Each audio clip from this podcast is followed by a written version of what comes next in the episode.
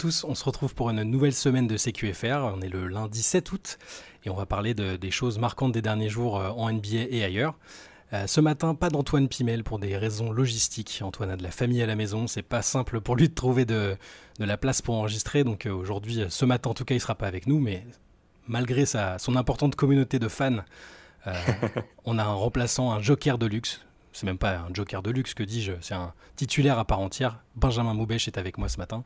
Comment ça va, Benjamin? Bah écoute, ça va très bien, ça fait plaisir comme introduction. Euh, j'avoue que je me mettais pas sur le même euh, pied d'égalité que le MVP en titre, mais écoute, ça fait plaisir. comment s'est passé ton week-end? Est-ce que tu as, suivi un peu l'actualité du basket euh? bah, J'ai fait mon max, on va dire. J'ai lu. mais j'ai beaucoup dormi aussi, voilà, parce qu'il faut bien dormir à un moment. C'est important. Donc écoute, moi c'est le week-end.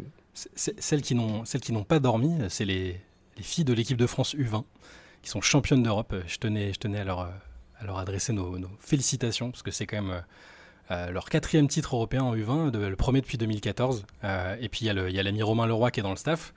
Et, euh, les, Bleus ont battu quelle équipe déjà? Super. La Lettonie. La Lettonie, merci. Elle est largement d'ailleurs 85-59. Je, je, dis ça alors que j'ai regardé, j'ai regardé une bonne partie du match, donc c'est magnifique. j'ai regardé la demi-finale contre l'Espagne et la Lettonie. Deux, deux super succès avec euh, Carla Leite qui est MVP euh, du tournoi, plein de, plein de choses intéressantes à suivre pour l'avenir. Donc euh, félicitations, félicitations au bleu, au, bleu U20 pour cette victoire. C'est ça, félicitations. Voilà. on voulait parler de deux petits deux sujets, de, j'allais dire de petits sujets, mais c'est des sujets assez vastes et qui sont assez importants finalement.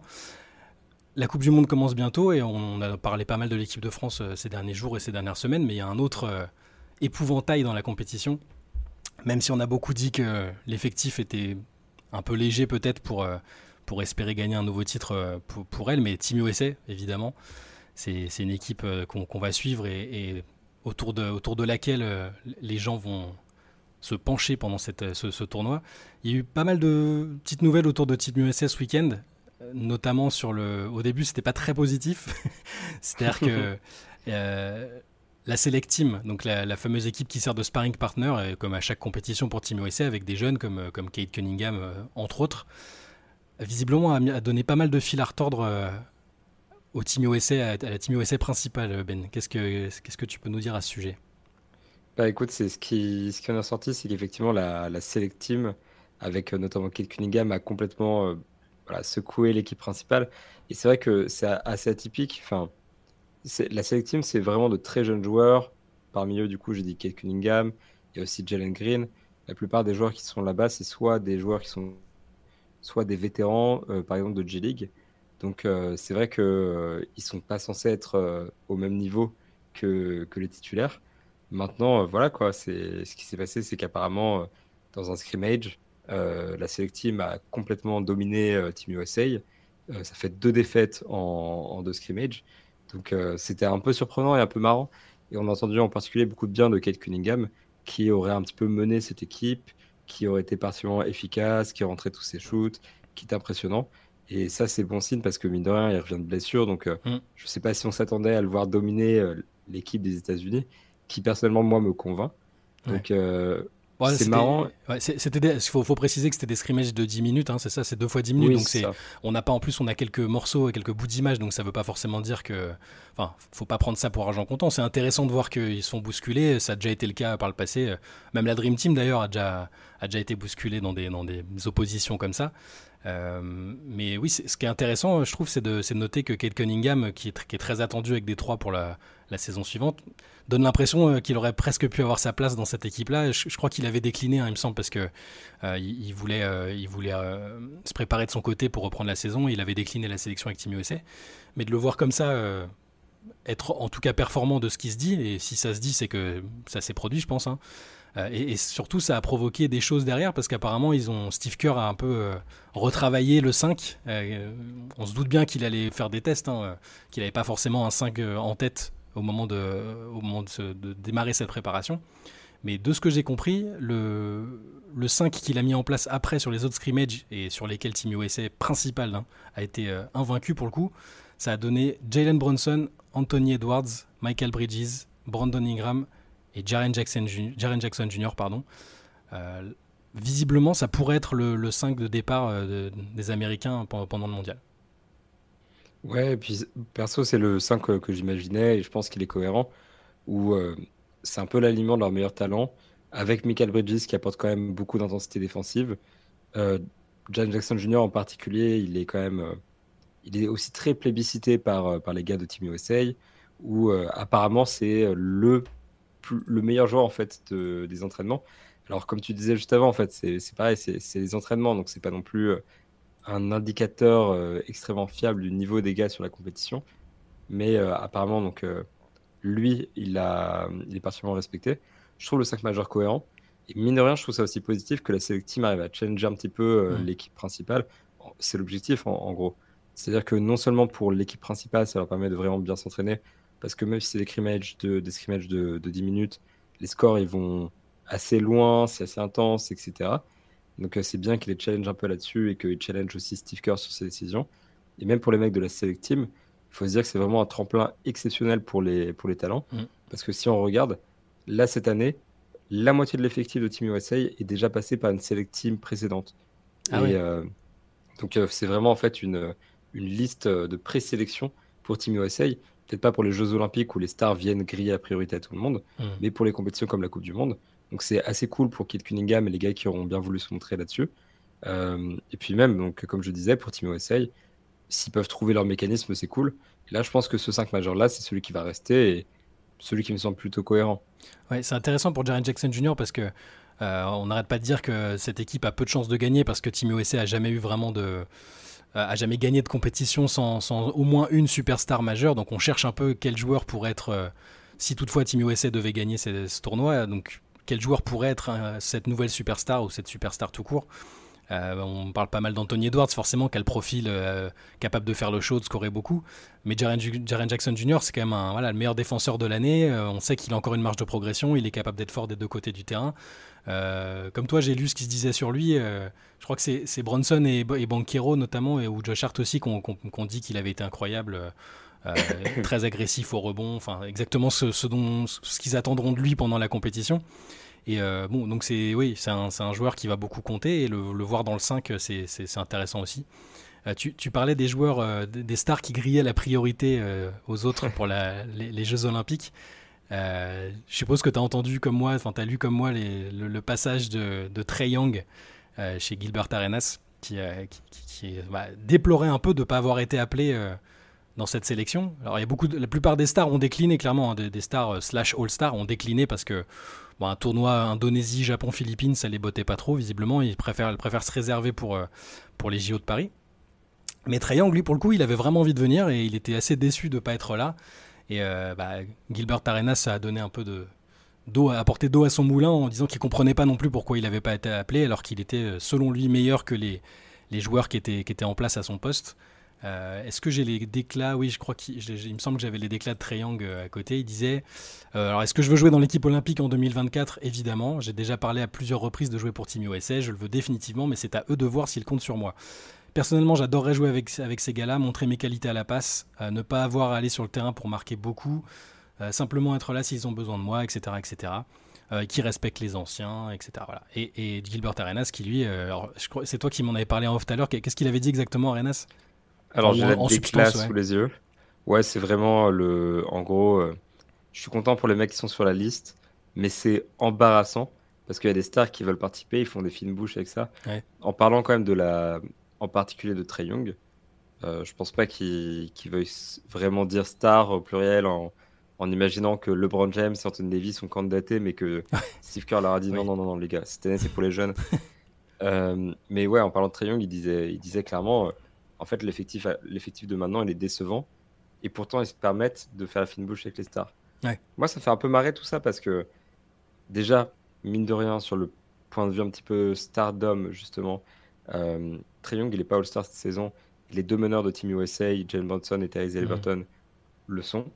Donc, euh, est-ce que c'est vraiment une plus grosse star à ce stade que Jalen Bronson Peut-être en termes de popularité, mais en termes de reconnaissance dans la ligue, on commence à, arriver à un stade où Brunson il a le même crédit que, que Trae Young, je trouve. Mhm. Et euh, personnellement, je le trouve plus convaincant, ne serait-ce que pour le jeu FIBA. Et en plus, quand tu vois comment Jalen Brunson s'en sort par rapport aux déclarations de Steve Kerr qui dit c'est un, leader naturel, ça va être sans doute notre meneur titulaire. Tout ça, on s'attendait parce que le mec, il suinte la maturité et il suinte ce dont Team USA a besoin. En fait, je me dis, Trey Young, est-ce qu'il avait tant sa place dans cet effectif? Je suis pas sûr. Je pense qu'il y avait un vrai débat. Et euh, du coup, enfin voilà, c'est dommage que des joueurs qui veuillent participer se fassent recaler. C'est aussi le jeu. Mais euh, je sais pas s'il avait vraiment sa place dans cette équipe. Ah, alors, je vais me faire l'avocat du diable peut-être sur ce coup-là. Je, juste, je, comprends euh, le côté star power. Que je, je, pense que Triangle est au-dessus en termes de star power de, Bronson ou d'Aliburton. Juste en termes de rayonnement dans la ligue, même de ce, qu'il a fait c'est vrai que les dernières saisons sont un peu moins à son avantage. Mais euh, bon, il a, quand même emmené les Hawks en finale de conférence. C'est un gros scoreur tous les ans. Par contre, je, suis, moi, je, pense qu'il évoque pas le nœud du problème. Enfin, que ni Arenas ni lui n'évoquent le, nœud du problème. C'est-à-dire que je, je pense pas que ce soit à cause du talent ou parce que le, ou parce que le front office de Team USA estime que Triangle est moins fort que, que Bronson et Halliburton. Je pense que c'est son étiquette de mauvais coéquipier qui le dessert en fait. Parce que quand je dis mauvais coéquipier, peut-être mauvais leader plutôt, parce que tout ce qu'il y a eu avec Nate McMillan avant, son départ, le fait qu'au sein du front office, on, sait qu'il y en a qui sont plutôt sceptiques sur sa capacité à être leader, on sait qu'il a eu des accrochages avec euh, quelques coéquipiers. Euh, il y avait eu John Collins qui est plus là, mais euh, pour l'instant, il n'a pas rayonné le leadership. ça a été un joueur.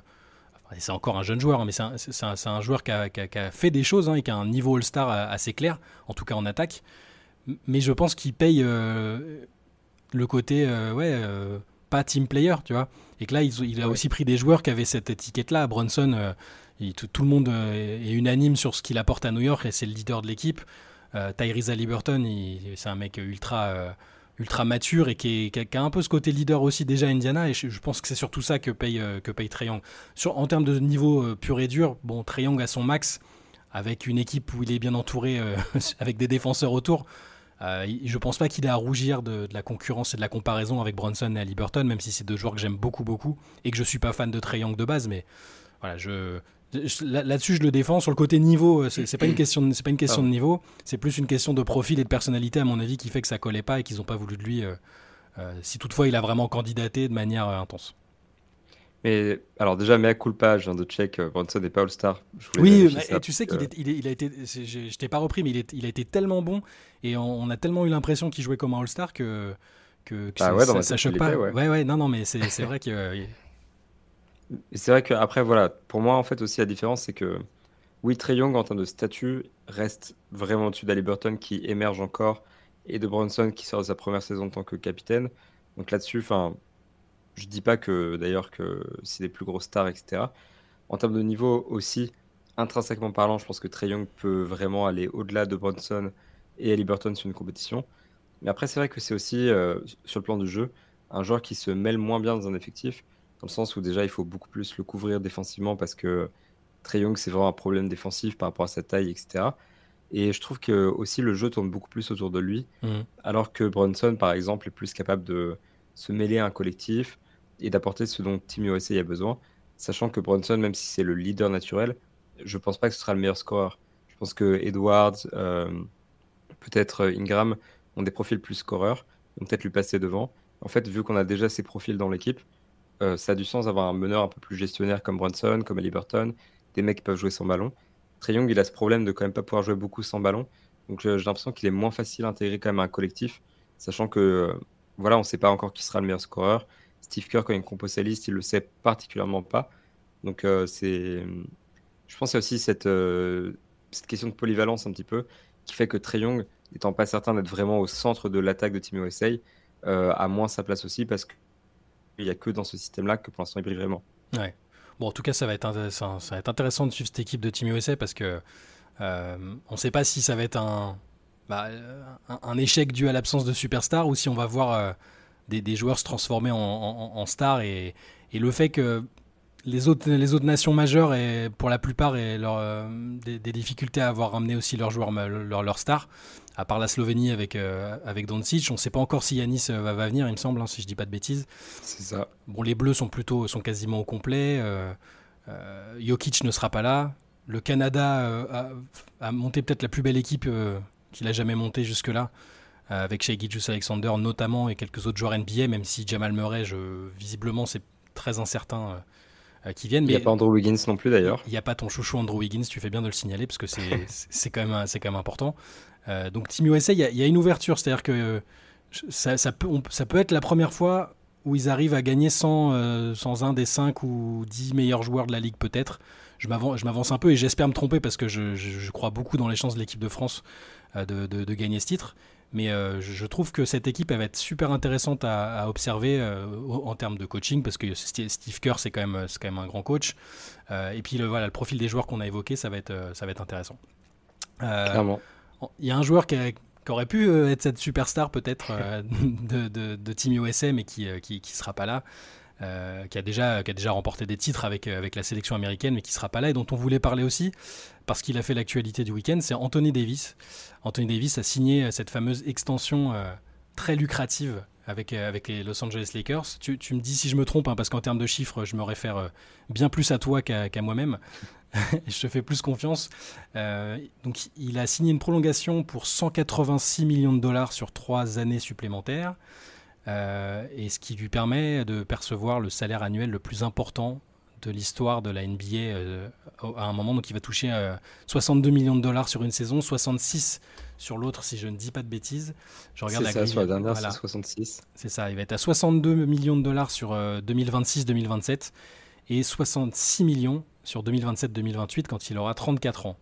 Donc, alors, ça, Anthony Davis, c'est toujours un peu particulier. Moi, j'ai été pas mal négatif avec lui, enfin négatif, sceptique sur sa capacité à, éviter les blessures et à justifier le, statut de, superstar, de joueur avec, qui, dispose d'un contrat max, sans jamais nier le fait que lorsqu'il est en forme et apte à jouer, et même quand il n'est pas à 100%, c'est un joueur, c'est un game changer total, euh, euh, un des meilleurs défenseurs de, la ligue, de sa génération, un des meilleurs joueurs tout court en fait hein, de sa génération. Je trouve qu'Anthony Davis aurait dû être un joueur euh, encore plus transcendant que ce qu'il est là. Mais c'est bon, c'est une nouvelle importante pour le présent et le, et le futur des Lakers. Qu'est-ce que, qu'est-ce que tout ça t'inspire? Bah, c'est logique, mais de rien, qu'il prolonge euh, Davis au max. Et là, en l'occurrence, le max, c'est cher pour deux raisons. De un, euh, il faut se dire qu'il est arrivé depuis les Pelicans dans, en fait, dans la tête de l'NBA, si je puis dire. Euh, Davis n'a pas vraiment bougé de franchise parce que ses, droits ont été transférés. Mhm. En fait, cette extension-là, c'est un peu le résultat de quand une équipe garde un joueur pendant longtemps ou transfère un joueur. On a ce genre de choses où là, il a signé son, le maximum du coup pour 36,8% du cap en 2025-2026. Donc en fait, c'est beaucoup. il va finir à 35% du cap en 2027-2028. Avec l'augmentation du cap, ça fait 66 millions de dollars. Donc encore une fois, déjà, c'est à relativiser par rapport au pourcentage. Et ensuite, c'est aussi logique qu'on donne le maximum à un joueur du calibre d'Anthony Davis. En termes d'avenir, je pense que déjà, il y a un enjeu quand même de sécuriser l'avenir post-LeBron James. Parce qu'on est vraiment euh, sur la fin de l'ère LeBron James. On sait qu'il n'est pas éternel. Il a 38 ans, 39 en décembre. Il a une player option pour la saison 2024-2025 et on peut jamais être sûr qu'il la prendra. Et euh, il y a quand même un enjeu de se dire si Los Angeles perd ses deux stars d'un coup, parce qu'Anthony Davis était euh, synchronisé sur le contrat de LeBron James, il n'y avait ni tour de draft, ni jeune particulièrement prometteur. Austin Reeves est là, mais on sait qu'il a un plafond peut-être limité parce qu'il est déjà assez âgé et qu'il euh, il a déjà montré de, de, belles choses. Donc il n'y a pas de young core. Il n'y a pas de mm. tour de draft. Tout ce qu'il y a, c'est des stars. Donc là, l'enjeu pour les Lakers, je pense, c'était quand même de se dire on ne peut pas se permettre de perdre nos deux stars en même temps. On garde ID. Et peut-être que l'idée derrière, ce serait de ramener une autre star avec lui, de monter un transfert. Mais ils avaient besoin de le garder. Donc je pense que c'était le move qui était le plus logique. Et après, on pourra effectivement parler de est-ce que ID euh, le mérite par rapport à ses blessures et tout ça. Je pense qu'il aurait pas signé pour moins que le max. et que lui donner le max, c'était un petit peu la, la base, tout simplement. Donc euh, voilà, pour les Lakers, c'est juste la seule chose qu'ils pouvaient faire et la seule chose qui était à faire. Ils l'ont faite. Ouais, je suis d'accord. C'est-à-dire que malgré tout le scepticisme qu'on peut avoir, euh, euh, avec tout ce qui a été fait avant, la dynamique de construction des Lakers, il n'y avait pas d'autre choix à mon avis. Hein. mais ça comporte quand même des risques parce que je vais, on, est obligé de revenir sur le, nombre de matchs que joue Anthony Davis tous les ans et, et même le, nombre de matchs qu'il joue en étant diminué, en serrant les dents, le, nombre de fois où quand, quand il se retrouve au sol on a le même stress que quand euh, on a notre téléphone portable qui tombe par terre. je pense que les fans des Lakers, ils ont, ils ont un coup de stress à chaque fois qu'ils voient, qu'ils voient Anthony Davis au sol. Et euh, malheureusement, là, si, on regarde les chiffres, tu prends saison 2018-2019, donc là, je parle que de la saison régulière. 2018-2019 hein. avec les Pelicans, 56 matchs. 2019-2020 avec les Lakers, 62. C'est son plus haut total hein, avec les Lakers. en 2020-2021, 36 matchs de saison régulière. En 2021-2022, 40 matchs de saison régulière. En 2022-2023, donc la dernière où les Lakers ont atteint la finale de conférence, 56 matchs de saison régulière. et en playoff, euh, donc bon là on l'a vu, il, a été important encore l'année dernière. Il a joué, il a joué 16 matchs. Il a été euh, absolument déterminant sur chacun d'entre eux, en étant peut-être le meilleur défenseur de toute cette campagne de playoff. Mais euh, bon voilà, avec les Lakers, c'est trois campagnes de playoff. Une bah, dans le confort de la bulle où il n'y a pas eu à faire tous les déplacements qui, qui peuvent être éprouvants pour le corps. Bah, on l'a vu, il a été énorme et ils ont gagné le titre. La, saison suivante, malheureusement, il a, joué que 5 matchs de playoff et, et la dernière 16.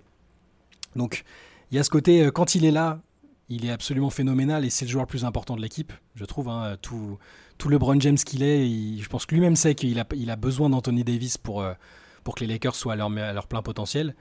Euh, donc il est super important, mais moi j'ai toujours ce petit, ce, petit scepticisme. parce que s'il manque beaucoup de matchs en saison régulière, à moins que l'effectif autour arrive à bien tourner sans lui, ce qui est quand même rarement le cas, euh, bah, tu finis moins bien classé dans une conférence ouest qui est ultra compétitive et tu te retrouves avec un tableau super chaud. Et même si tu arrives à aller aussi loin que l'année dernière, euh, c'est-à-dire en finale de conférence, tu arrives sur les rotules et, et, diminuer. C'est-à-dire que là, il va falloir que et LeBron et Anthony Davis euh, soient, soient, aptes au moment, dans les moments clés. Et c'est, pour moi, c'est une inconnue qui fait que les Lakers peuvent être, peuvent pas être mis vraiment tout en haut des contenders. Ce sont des contenders, je veux dire, par la force des choses. Mais je les mets un tiers en dessous de, d'autres prétendants, juste à cause de ça. Bah, je pense que c'est un gros, gros facteur et ils l'ont montré ces dernières saisons. Et même par rapport à Davis en particulier, quand tu, quand tu relativises par rapport à son contrat, ses blessures, il faut se dire que pendant les trois dernières saisons, ils l'ont payé 17 millions, 17 millions et 10 millions pendant qu'il était blessé par rapport à son salaire global qui était donc euh, inférieur à son extension euh, autour de 32, 35, 37 millions. Donc euh, mine de rien, en fait, une partie assez importante du salaire d'Anthony Davis est dédiée aux phases où il se blesse. Donc c'est vrai que vu comme ça, c'est un petit peu, on va dire, c'est dommage quoi. Mais bon, c'est vrai que maintenant, ça reste, comme tu l'as dit, un petit peu le, la clé des Lakers. Défensivement parlant, c'est celui sur lequel repose tout le système. Offensivement parlant, c'est le joueur qui souvent débloque les situations parce que quand il est en dessous, souvent ça marche pas. Mm. LeBron James peut évidemment débloquer un match à lui tout seul, mais une série c'est quand même plus rare. Donc voilà, encore une fois, tu étais obligé de lui mettre le max. Mais c'est vrai que je trouve que ça fait partie un petit peu de ces joueurs-là, comme Kawhi, comme Paul George, euh, où tu te dis, est-ce qu'il va pouvoir être à la hauteur de son, de son contrat par rapport à mm. ses blessures? Et c'est vrai que une fois le brand parti, si Davis continue de jouer 36 matchs, 40 matchs, 56 matchs, il y a des chances que les Lakers manquent les playoffs. Ils l'ont fait euh, l'année précédente. Cette saison, mine de rien, ils ont été à la lutte pour euh, s'accrocher en playoffs. Ouais. Et je pense que non seulement c'est une situation qui est stressante pour préparer le titre, mais en plus de ça, tu as des vrais risques de ne pas faire les playoffs. Donc, voilà, il y a vraiment un risque sur Anthony Davis. Maintenant, il faut juste espérer qu'il y ait un peu plus de chance dans les années à venir. Éventuellement qu'il ait un, meilleur supporting cast euh, pour, euh, pour l'entourer euh, après le départ de LeBron James. Mais globalement, ouais, il faut concevoir qu'il y a un vrai risque avec cette signature. Ouais. Ouais, puis j'invite, j'invite les gens à, lire ton article sur le, sur, sur le, qui, s'intitule en NBA, il faut dépasser les chiffres pour comprendre les contrats, parce que ça, c'est aussi un, un paramètre important, la nature de ce contrat dans le contexte et dans ce que ça implique euh, maintenant aujourd'hui. Euh, voilà, je trouvais l'article assez, euh, éclairant là-dessus. Donc, parce qu'on en, on en reparle souvent à chaque fois quand on, là, on évoque ces signatures dans les CQFR ou les podcasts. On, a l'impression que c'est des chiffres gigantesques, gigantesques pardon, parfois, mais c'est bien de les remettre dans le contexte. Donc, dans cet article, c'est bien expliqué et, je vous invite à le lire. on va en rester là pour le CQFR d'aujourd'hui sur ces deux sujets, Team USA et Anthony Davis. Euh, ce soir, 20h ou 20h30, j'ai encore oublié les horaires, je crois qu'à 20h30, l'équipe de France 20h30, euh, ouais, je crois. Voilà, poursuit sa préparation pour la Coupe du Monde euh, en affrontant le Venezuela à Orléans, si je dis pas de bêtises, que vous comme vous le savez, je me trompe souvent sur les villes, les villes où sont les Bleus. donc les Bleus jouent contre le Venezuela à 20h30. On en parlera très certainement demain matin dans le, dans le CQFR. il y aura un podcast cet après-midi. en fin de journée, ce sera posté sur la chaîne. Demain, mardi, le soir, vous aurez droit à la late session comme d'habitude. En attendant, on vous souhaite une très bonne journée.